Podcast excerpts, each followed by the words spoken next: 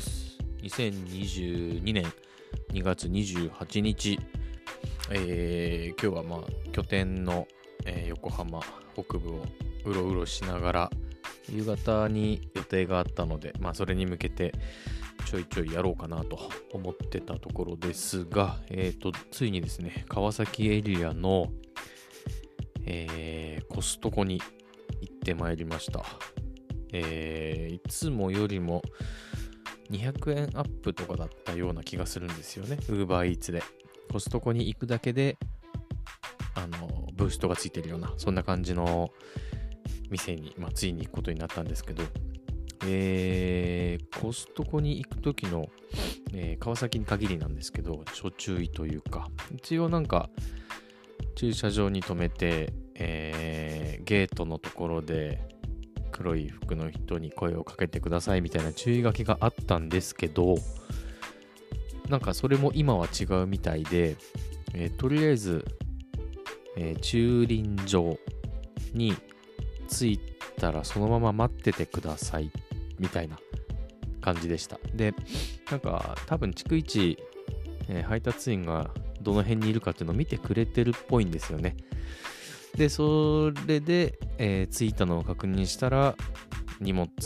を持って来てくれるみたいな感じらしいです。であくまで、まあ、お客さんの目につくところには、えー、いないようにみたいなのが今のルールっぽいんで、えー、まあ、行くことがある方はお気をつけください。で、その時ですね、川崎うろうろしてて、うん、そろそろ東京エリアにでも入ろうかなと思って、何軒か蹴ってたんですよね。オーダーを。そしたら、急に Uber で1000円っていうのが出て、で、よーく見たらコストコって書いてあったので、これはもう取ろうと思って取ったのはいいんですけど、よくよく考えてみれば、ブーストで200円ついてたとしても、Uber で800円で結構な距離になるっていうのをすっかり忘れてて、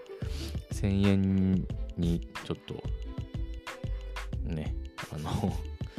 釣られて取ってしまったらですね、川崎から武蔵新城とか、もう本当に、なんだろう、川崎の端と端って言っちゃうとあれですけど、言い過ぎですけど、結構遠くて、5、6キロとかではないですよね、もっと。で、マップで時間見ても、40分とか出たような気がするんですけど、これ、ピックで、まずコストコ行くのに多分15分ぐらいかかってたんで、1時間かと思って、なんか全然お得でも何でもないなと思って、1時間潰されて1000円って、なんだそれと思って、冷静に考えてみて、ちょっとショックだったんですけど、まあそれでも、ウーバーって今、あの調整金みたいなのがあって、多分渋滞とかで遅れて時間がかかっちゃったとかでちょっとプラスされたりみたいな上乗せがあるみたいで最初1000円って出てたんですけど、えー、1300円ぐらいになったのかな。うん、やっぱりまあ時間がかかるだけそれなりに調整されてるんだなっていうのを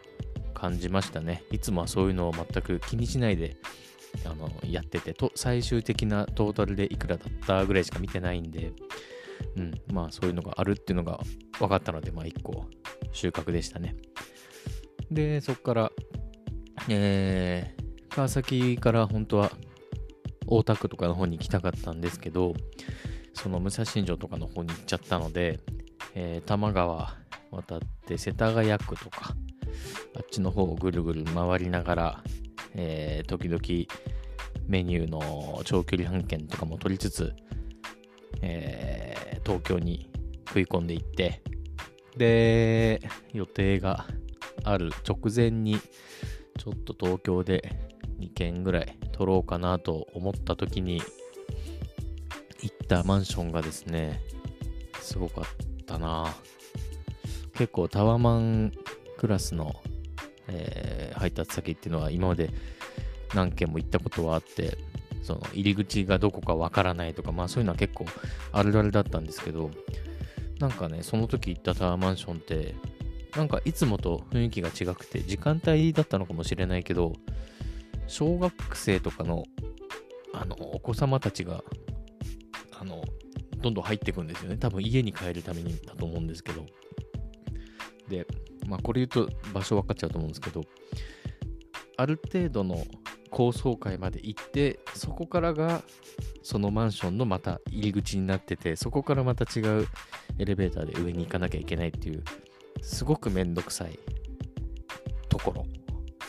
で、そういうところって、まあ、勝手なイメージですけど、えー、お金持ってる若い人とか、まあ、しっかりと、まあお、金を持ってる大人たちが住んでるのかなっていうイメージがあって、まあ、よくよく考えたら、そのお金を持ってる大人たちにもお子様たちはいたりもするから、ね、子供たちが住んでるっていうのは当然なんですけど、なんか学校帰りの子たちがここにいるっていうのもちょっとすごい不思議で、なんか新しい感覚でしたね。これが東京かっていう。うん、なんか横浜でもあんまり得られないような感覚でしたね。あんなに360度見晴らしがいいところでね、みたいな。うん、なんか東京配達も発見はあるけど、まあちょっとエリアによってはやべえとこあるなっていう感じでしたね。うん。で、まあ朝からやって夕方ぐらいまでって感じですね。うん。そのぐらいかな。あとは、まああとっていうか、コストコの行き方と、えー、コストコを注文する人は近所に限らないという、ね、ちょっとそこもびっくりしましたね。結構大手チェーン店だと、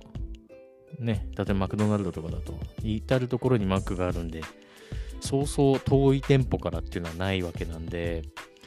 うん、長くても5キロ、6キロだと思うんですけど、コストコってないですからね、近場に。うん、ちょっとそれは今日の一番の収穫だったと思います。